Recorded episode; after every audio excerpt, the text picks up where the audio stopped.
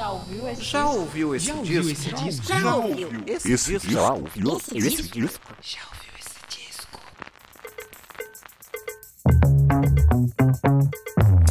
You got a hunger so wild, yeah. You got a hunt for it, hunt for it. Começando mais um podcast Já ouviu esse disco? Eu sou Danilo de Almeida e essa é pergunta que eu vou fazer pra vocês em todos os episódios desse podcast onde a gente fala sobre discos.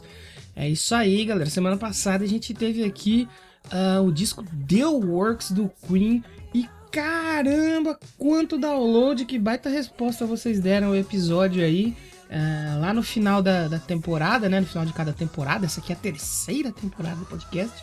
Eu faço um episódio especial para dar os feedbacks sobre o que, aconteceu, os programas mais baixados, os comentários de vocês. Mas já vou adiantar aqui que o The Work se tornou aí o episódio mais baixado da história do Já Ouviu Esse Disco, que em breve vai estar completando um ano. Se você está ouvindo aqui na semana de lançamento, no mês de lançamento, se você está ouvindo isso aí em 2022, em 2023, eu já não sei, pode ser que já tenha feito dois anos, três anos, não sei.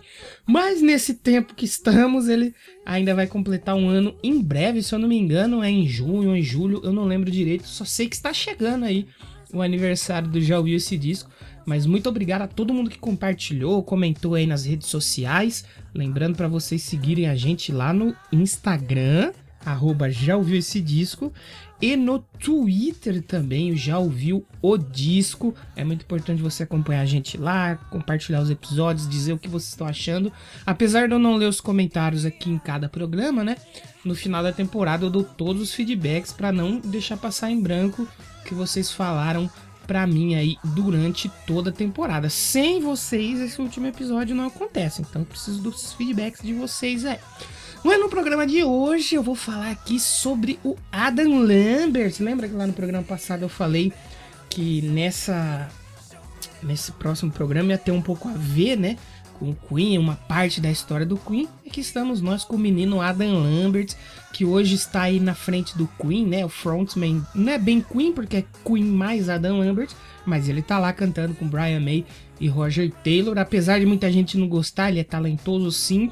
E hoje eu vou contar pra vocês um pouquinho do background da carreira dele, né, dos discos dele. Ele tem uma carreira solo e uma carreira solo bem com bem sólida, né? É, vocês já vão descobrir por quê. Mas antes, só relembrar, segue lá no Twitter já ouviu o disco e no Instagram já ouviu esse disco. Então, eu vou falar hoje aqui sobre o Velvet do Adam Lambert, álbum aí de 2020, é um álbum de 2009, 2019, 2020, mas ele completa de 2020, eu já vou falar por que também. Então responde aí pra mim, já ouviu esse disco?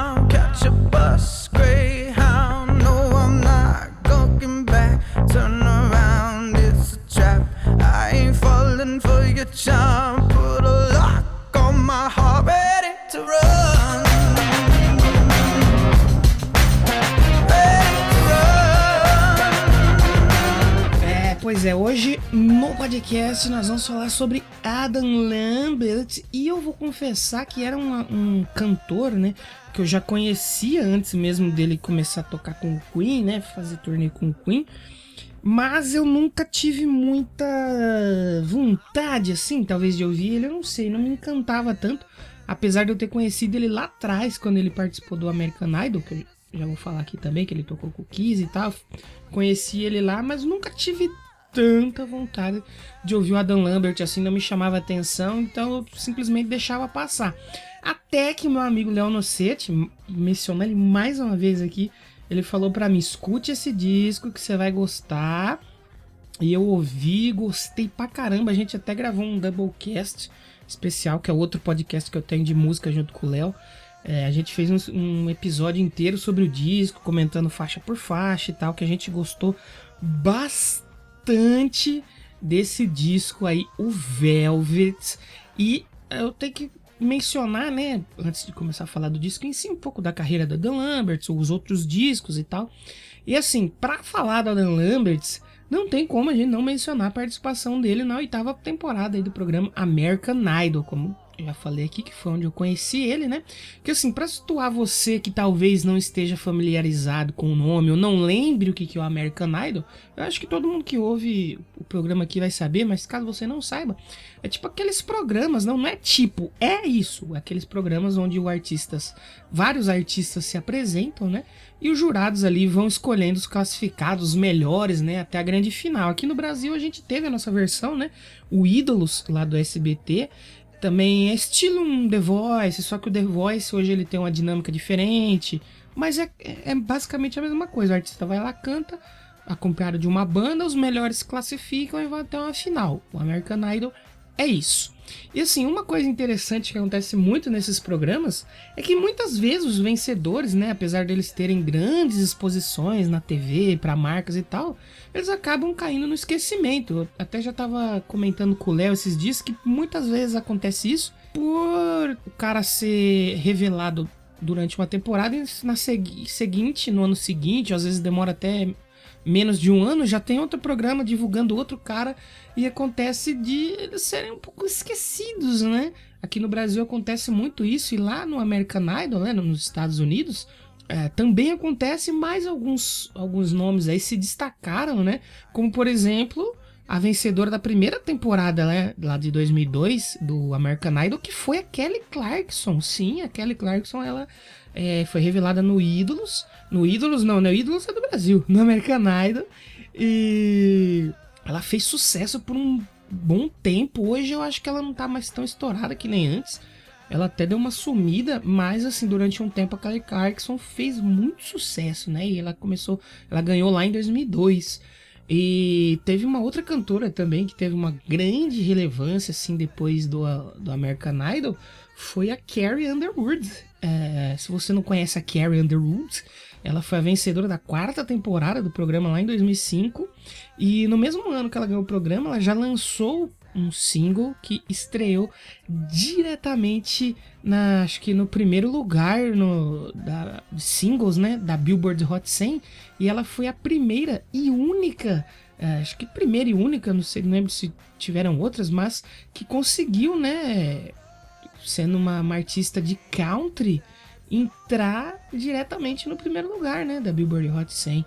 E ela também foi a única a conseguir emplacar uma música, né, a, a única artista de country, né, solo, que conseguiu emplacar um primeiro lugar na Billboard Hot 100 aí na década de 2000. Então ela fez muito sucesso lá. Mas o caso do Adam Lambert é ainda mais interessante porque ele perdeu a- o American Idol. Então, tipo assim, se o vencedor já fica esquecido, imagina o segundo lugar, né? O, o Adam ele participou da edição de 2009 do American Idol e ele realizou aí apresentações memoráveis e acabou se tornando o queridinho daquela edição, né? Porém, na final, ele perdeu, isso mesmo, ele perdeu para o Chris Allen, que foi considerado aí o azarão daquele ano. Vale citar que a final desse American Idol aí do Adam Lambert aconteceu em 20 de maio de 2009, onde ele cantou um medley, né? Misturou ali várias músicas ali em uma só, fez uma versão mais compacta, né? Ele cantou Beth, Detroit Rock City e Rock and Roll All Night com o próprio Kiss como banda de apoio dele. Incrível, né? E ainda depois ele cantou We Are The Champions, né? Do Queen, olha aí com o vencedor da edição, o Chris Allen. Essa final ela teve o recorde de maior votação popular na história do programa, né? Então, assim, o Adam Lambert, ele já é pouco conhecido por as suas atuações em musicais da Broadway, mas foi com a American Idol que sua carreira na música aí realmente decolou.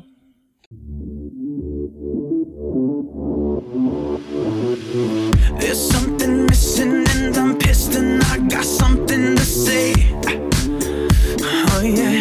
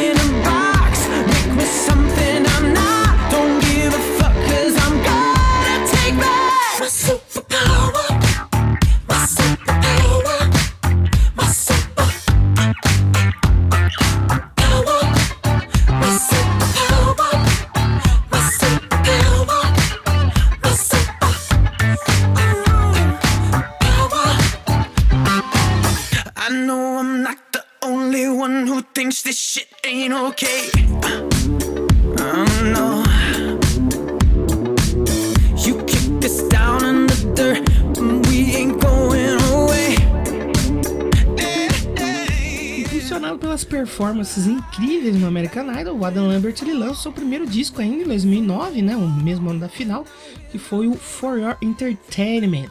Esse álbum ele foi número 3 na Billboard 200 e ele vendeu 198 mil cópias nos Estados Unidos só em sua primeira semana nas lojas. É um álbum bem avaliado pela crítica especializada que colocou aí como a melhor estreia de um ex-American Idol.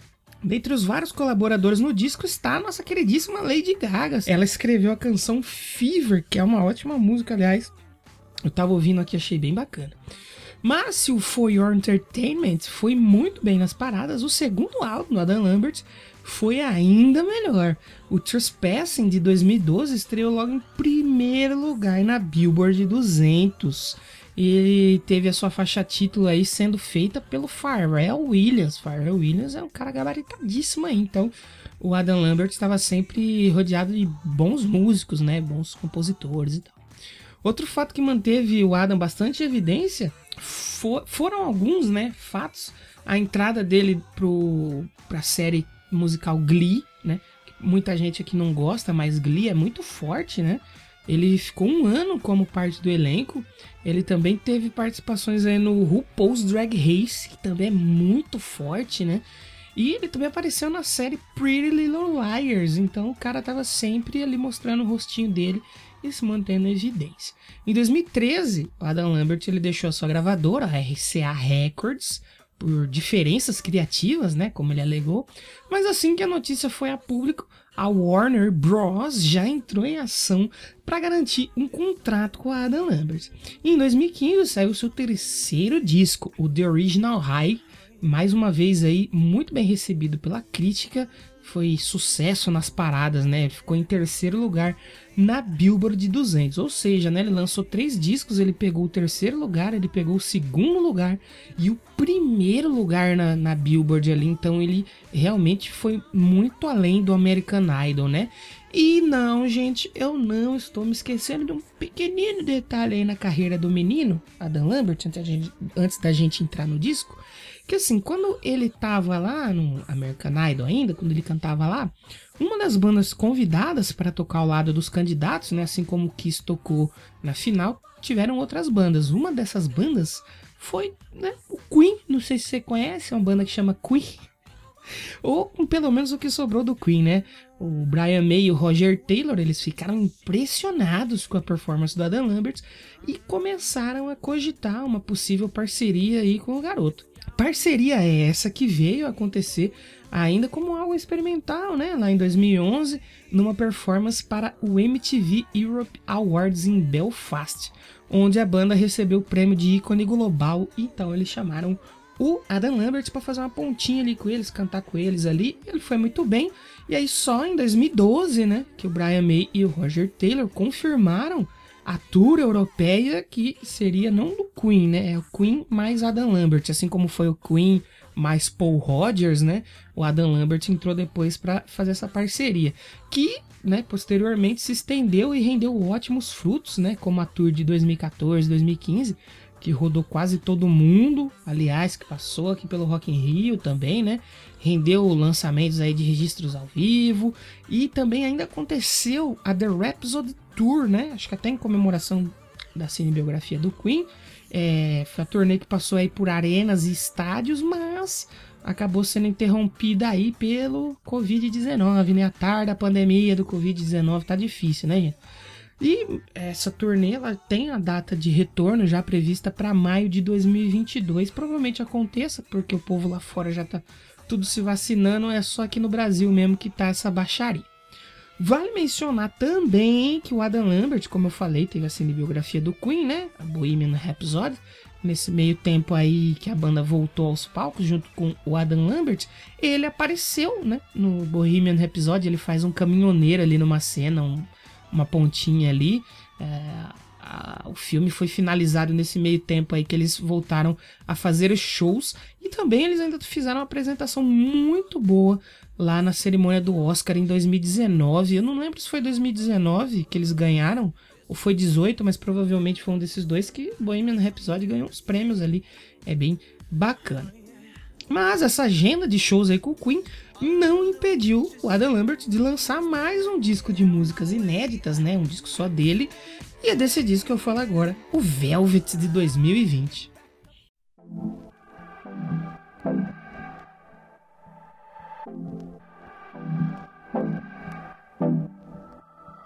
I've been feeling nostalgic. I know that I'm not the only one. I think it's time for a throwback to remind me how to fall in love. Wanna rock something in my own kind of way, like it's tailor made for me. Think I found someone I can get lost in, cut from the same cloth as me. Just like velvet. And I knew when I knew the first time I felt. I got that feeling tonight. Be my velvet. Cause I can't get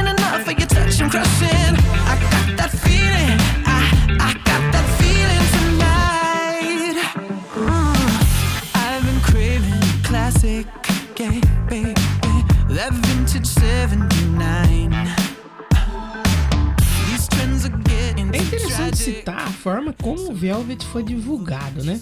O Adam Lambert ele lançou o álbum em duas partes, né? Pode-se dizer duas partes, porque a primeira saiu em 2019, né? Em setembro de 2019, em forma de um EP, né? Tinha seis faixas, né? Super Power, Strange You Are, Closer to You, Overglow, Lover Bar e Ready to Run. Que logo depois, em janeiro aí já de 2020, esse EP recebeu uma versão com essas mesmas faixas, porém sendo tocadas ao vivo, né? Se não me engano é Velvet Live Sessions, uma coisa assim. Aí só em março de 2020 que ele veio revelar o álbum completo, nessas seis faixas, com mais outras sete faixas, aí totalizando 13 músicas do álbum Velvet. Algo curioso que vem acontecendo com a indústria fonográfica desde 2018, eu acho sim, são agora que ganhou muita relevância, é uma tentativa de resgate da sonoridade dos anos 70, 80 e 90. Talvez isso aí já aconteça há muito mais tempo, né, do que 2018, mas eu acho que nesses três últimos anos, 2018, 19, 20, né, agora 21 também, a gente tá vendo isso acontecer muito forte com artistas grandes, né, com maior frequência também. E todo mundo que tentou fazer isso obteve muito êxito, né? Vale a gente mencionar aqui um dos melhores discos dos últimos anos, que eu já citei lá na segunda temporada, o Future Nostalgia da Dua Lipa. Ou agora você tem até o Bruno Mars aí, que é uma puta cara gigante da música, fazendo a banda Silk Sonic, né? Que é um, é um resgate sonoro e visual, né? Também dos anos 70. Então parece que é uma tendência que tá cada vez se estendendo mais aí, que tá todo mundo fazendo e tá dando muito certo. Em Velvet, Adam Lambert aí contribui muito para esse resgate sonoro, uma proposta bem diferente dos seus três álbuns anteriores. Para conseguir essa mistura aí de glam rock, R&B, disco e funk music, o Adam Lambert ele trouxe aí uma galera muito forte para para produção do disco, é, que são profissionais que transitam muito bem por esses meios, né? Dentre eles vale citar o Steve Booker, que ele já trabalhou com Steve Nicks e Duff, já teve episódio da Duff aqui. Teve também o Tommy English, produtor indicado ao Grammy, que ele já trabalha com nomes mais modernos aí, do pop, da música alternativa. O Butch Walker, que além de produtor, ele também é guitarrista de uma banda de glam, glam metal, glam rock, então ele entende bem ali o que ele queria fazer pro disco. E ele trabalhou aí com Avril Lavigne, com Pink, Fall Out Boy e Green Day. E também o Fred Ball, que ele contribuiu em trabalhos de Beyoncé, Jay-Z, Rihanna, Kylie Minogue e Eminem. Ou seja, né? O Adam Lambert ele teve uma galera de diversos estilos, né? Ou poderia ficar uma puta de uma bagunça, ou poderia dar muito certo. E na minha humilde opinião, deu muito certo, ficou muito legal, tudo na medida certa nesse disco. E se você não ouviu nenhum disco anterior do Adam Lambert e tem receio de curtir, se vai gostar ou não, assim como eu tinha, pode ouvir tranquilo. Esse disco ele é muito bom, ele é bem nostálgico sonoramente, né? E se você gostou do Future Nostalgia, como já citado aqui, né? Ouça aí o Velvet tranquilamente. Para os saudosistas de plantão, né, que querem mais alguma garantia, pode confiar porque tem o Nile Rodgers aí no disco.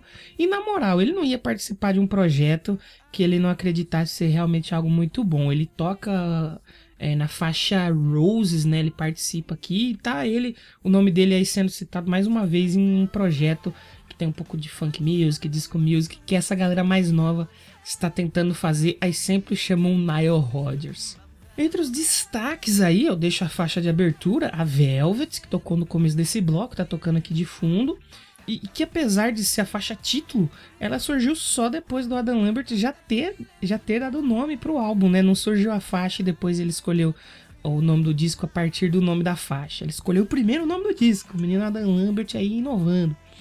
E ele começa mencionando a seguinte frase, né, nessa música: Me sinto nostálgico e sei que não sou o único. E é o que vem acontecendo, né, na indústria da música aí, como eu falei, esse resgate, né, esse, essa, essa nostalgia toda dos anos 70, 80, 90.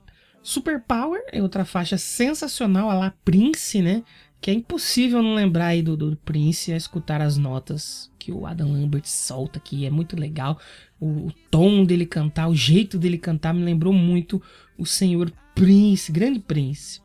Uma das minhas favoritas e que entrou diretamente na minha playlist depois que eu ouvi o disco é A Strange You Are, que tem um instrumental muito bom mesmo e um refrão de arrepiar. É muito bom o refrão dessa música. A Overglow é outra faixa que me pegou logo de primeira. Talvez é um pouco mais dense, né? Algo para você ouvir numa pista de dança, talvez. Porém que ela tem uma pegada um pouco dark, né? Um pouco mais dark assim, com um refrão de arrepiar. E assim, eu juro para vocês, na primeira vez que eu ouvi, eu me arrepiei mesmo, me arrepiei de verdade. Achei muito incrível essa faixa. A Love Don't talvez já homenageie um pouco mais os anos 2000, né?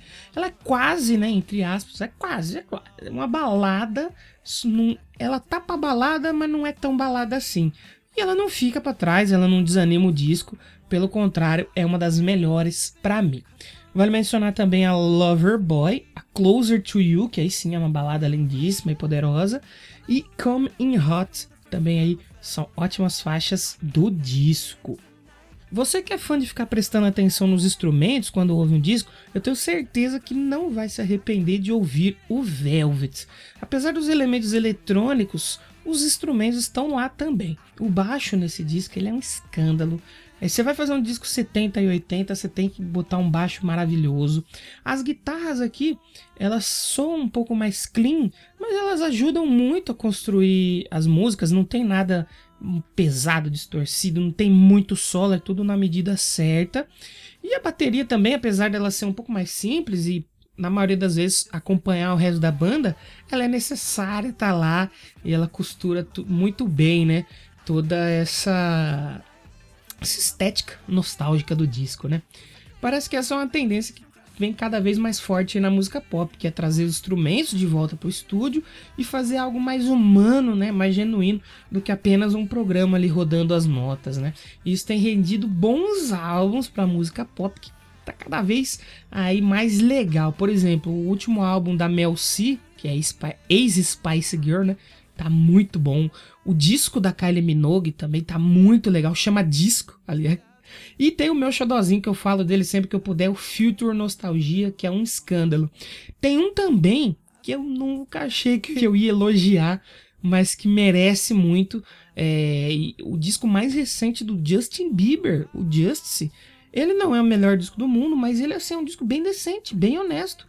Porque ele traz muito desses elementos aí, né? A volta dos instrumentos e não só das, das batidas feitas ali no Fruit Loops. A, a, crítica recebeu o álbum muito bem. A crítica gostou até do Velvet. Eu vi críticos que gostaram muito, alguns que não gostaram tanto, mas no geral foi muito bem. Now Music, por exemplo, todos os discos do Adam Lambert são discos quatro estrelas.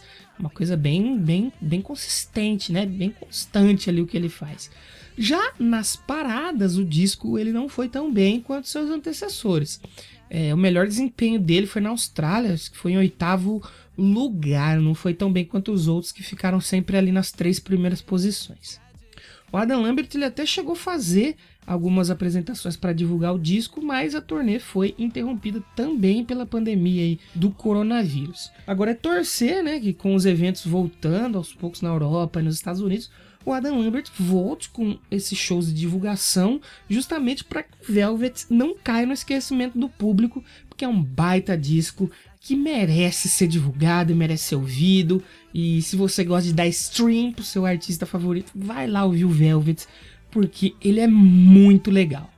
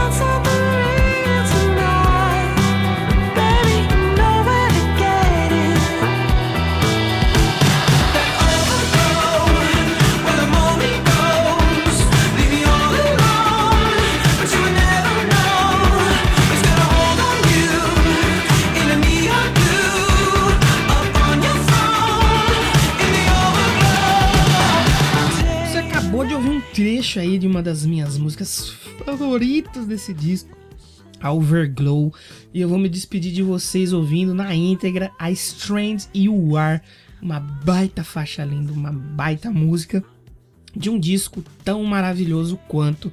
Se você nunca tinha ouvido, vai lá ouvir o disco depois de ouvir esse episódio aqui, que ele é muito legal, ele é muito bom. Adam Lambert canta pra caramba. Brian May e Roger Taylor não teria escolhido ele à toa, então vão lá e dê uma, uma atenção pro garoto Adam Lambert, que ele merece, ele é muito talentoso. Semana que vem estamos de volta, mas aí estaremos com um convidado, último convidado da temporada aí, vai trazer um episódio especial pra gente. E não se esqueça de deixar os seus feedbacks lá no Instagram, arroba já ouviu esse disco, e lá no Twitter, arroba já ouviu o disco. É muito importante os feedbacks de vocês. Diz aí o que você achou desse disco, o que você achou do episódio, da temporada. Comenta lá, é bem legal receber os feedbacks de vocês. Então vou me despedir com Strange You Are e você me responde aí. Velvet do Adam Lambert de 2020. E aí, já ouviu esse disco?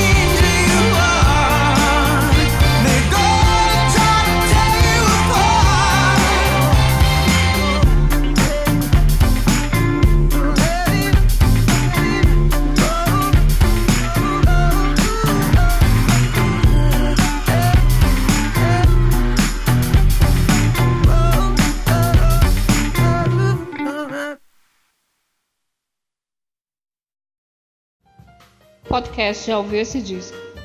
Roteiro e edição por Danilo de Almeida.